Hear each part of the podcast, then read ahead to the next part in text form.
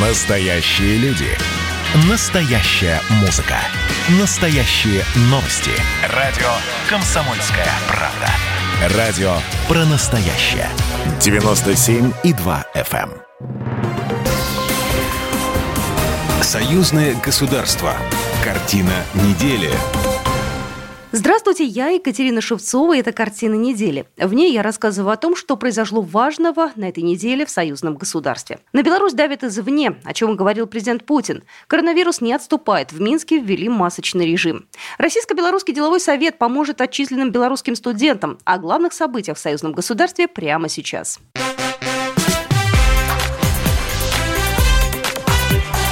Главное за неделю. Беларусь испытывает беспрецедентное давление извне после президентских выборов. В республике противостоят санкциям, провокациям и развязанной против страны информационной и пропагандистской войне. Об этом заявил на этой неделе Владимир Путин на саммите Шанхайской организации сотрудничества. Считаем недопустимым, чтобы кто-либо извне навязывал белорусскому народу те или иные решения. Нужно позволить белорусскому народу, белорусам самим спокойно во всем разобраться и предпринять необходимые шаги. То же самое в полной мере относится и к недавним событиям в Киргизии, и к разворачивающейся внутриполитической борьбе в Молдавии. Из-за пандемии коронавируса саммит впервые проходил в онлайн-формате, а метод борьбы с инфекцией стал одной из главных тем. По словам российского лидера, между санитарно-эпидемиологическими службами министерствами здравоохранения государств ШОС налажен эффективный обмен данными и опытом. Подчеркну, что страны ШОС оказывали и оказывают друг другу большую помощь и поддержку в борьбе с инфекцией. Россия на безвозмездной основе, например, передала партнерам по объединению около полумиллиона наборов для лабораторий диагностики коронавируса, а также приборы для бесконтактного измерения температуры. Владимир Путин отметил, что Россия выступает против политизации борьбы с пандемией. По итогам саммита будет утвержден комплексный план организации борьбы с эпидемией и сделано специальное заявление по теме коронавируса. Проблема распространения инфекции коснулась и мировой экономики. Пандемия коронавируса нанесла сильнейший удар по мировой экономике, привела к глобальной рецессии. Конечно, трудности не обошли и нашу организацию. По расчетам, среднее падение экономик государств-членов ШОС в 2020 году составит 3,2%. С учетом этого в рамках ШОС разработаны совместные мероприятия по улучшению ситуации. Реализация программы многостороннего торгово-экономического сотрудничества государств-членов организации запланирована на 15 лет вперед. Президент Казахстана Касым Жамар Такаев заявил о политических сложностях в зоне ответственности стран Шанхайской организации. Коронавирус стал жестким испытанием для мирового сообщества, наглядно показал все изъяны международного сотрудничества. Пандемия усугубила кризис доверия между глобальными державами, существующие механизмы превентивной дипломатии и конфликтного урегулирования дали серьезные сбои. Для ответа на возникшие новые риски казахский лидер предложил активнее развивать программу сотрудничества государств-членов ШОС в противодействии терроризму, сепаратизму и экстремизму, в том числе и в интернете. Белорусское государство состоялось, а также имеет политический вес и значимый экономический потенциал. Об этом сказал Александр Лукашенко на встрече с журналистами, которая прошла 13 ноября в Дворце независимости.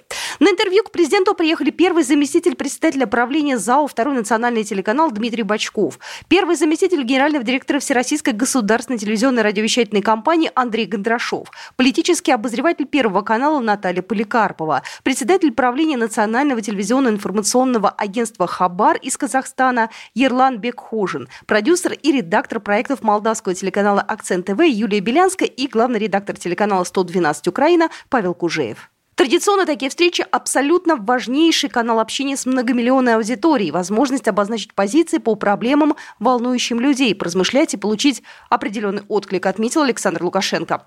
Также, подчеркнул президент, это возможность достучаться до тех, кто по разным причинам до конца не понял сути текущего момента, в том числе и до наших зарубежных друзей, порой не совсем верно оценивающих ситуацию в Беларуси и ее место в международном сообществе, добавил он. Встреча продолжалась порядка четырех часов. В вопросах представителей СМИ был затронут широкий круг тем. Обсуждалась текущая общественно-политическая ситуация в Беларуси, вопросы международных отношений. В частности, значительный блок вопросов касался сотрудничества со странами, которые представляли зарубежные гости. Глава государства подробно ответил на все, в том числе острые вопросы, высказал свою позицию насчет обсуждаемых конституционных изменений в стране и раскрыл мотивы тех или иных действий.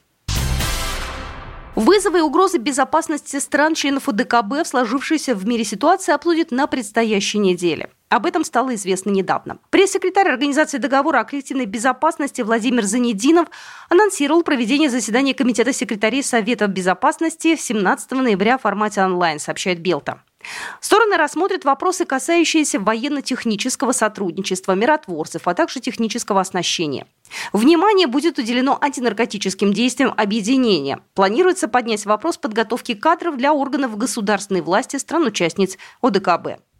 Также в рамках онлайн-встречи собираются подписать план общей подготовки органов управления и формирования сил и средств системы коллективной безопасности УДКБ на следующий год, а также расписание консультаций представителей стран-участниц касательно внешней политики, обороны и безопасности на последующие несколько месяцев.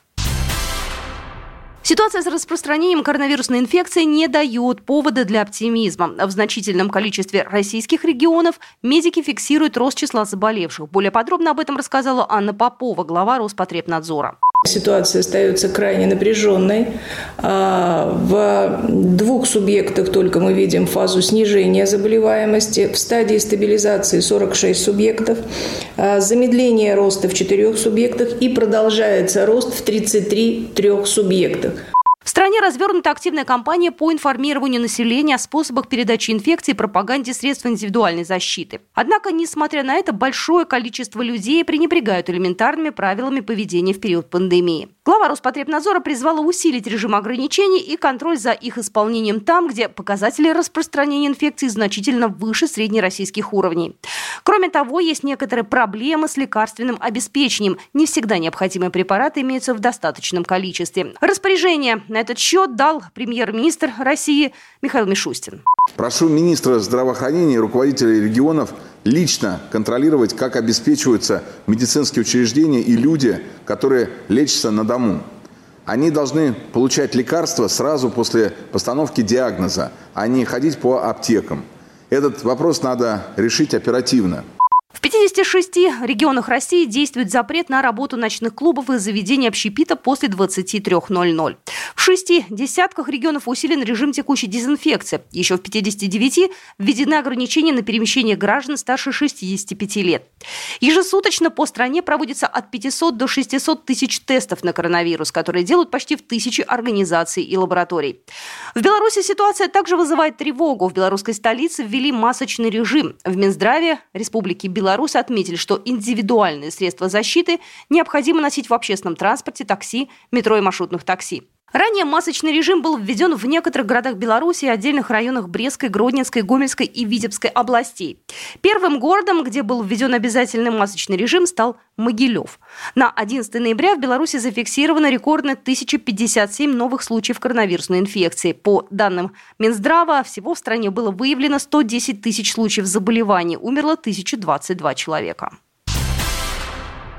Информационную безопасность союзного государства обсудят на экспертном медийном форуме «Информационная безопасность союзного государства. Современные вызовы и новые технологии». Он будет проходить 17 и 18 ноября в мультимедийном пресс-центре «МИА Россия сегодня». Цель форума – укрепление информационного сотрудничества между Россией и Беларусью, развитие профессиональных компетенций союзных журналистов, а также укрепление роли всего медиапространства в противостоянии информационным угрозам. В мероприятии примут участие государственный секретарь Союзного государства Григорий Рапота, представители органов власти России и Беларуси, руководители и журналисты центральных и региональных СМИ, преподаватели и студенты факультетов журналистики ведущих вузов страны. В связи с эпидемиологической ситуацией все мероприятия пройдут в онлайн-режиме.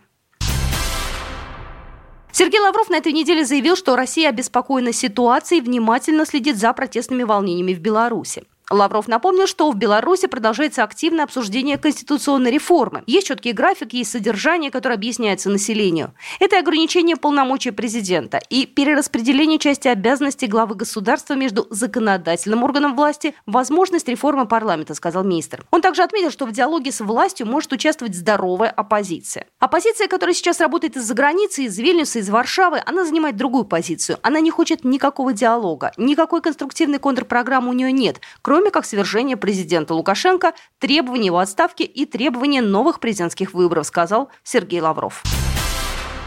Очередной Высший Евразийский экономический совет может пройти в Минске в очном формате. Об этом э, в ходе онлайн-брифинга на этой неделе сообщила помощник председателя коллегии Евразийской экономической комиссии Ия Малкина. Комиссии ведется активная работа вместе с белорусской стороной, принимающей в этом году как форум, так и заседание Высшего Госсовета, над э, основной концепцией его проведения. Мы очень надеемся, что вне зависимости от сроков и форматов, как форум, так и Высший Госсовет будут проведены в установленные сроки. Кроме того, Малкина допустила исключение некоторых государств из системы тарифных преференций Евразийского экономического союза, созданной для помощи наименее развитым странам мира. Также Ямалкина рассказала, что страны Евразийского экономического союза намерены до конца завершить ратификацию соглашения о зоне свободной торговли Сербии. Сейчас соответствующие правовые процедуры уже закончены в Беларуси и в России. Владелец Уралхима Дмитрий Мазепин заявил, что Российско-Белорусский деловой совет готов помочь белорусским студентам, отчисленным из-за протестов, сообщает Коммерсант. Бизнесмен отметил, что этот шаг уже обсуждается с несколькими российскими вузами, которые могут принять порядка 200 отчисленных студентов. Планируется оказать финансовую поддержку студентам с хорошей успеваемостью. Это позволит молодым людям получить образование на русском языке, остаться жить и работать в союзном государстве. В конце октября президент Беларуси Александр Лукашенко потребовал отчислить из университетов студентов, которые участвуют в протестных акциях. Вот такие события происходили в жизни союзного государства на этой неделе. С вами была Екатерина Шевцова. Программа произведена по заказу телерадиовещательной организации Союзного государства. Картина недели.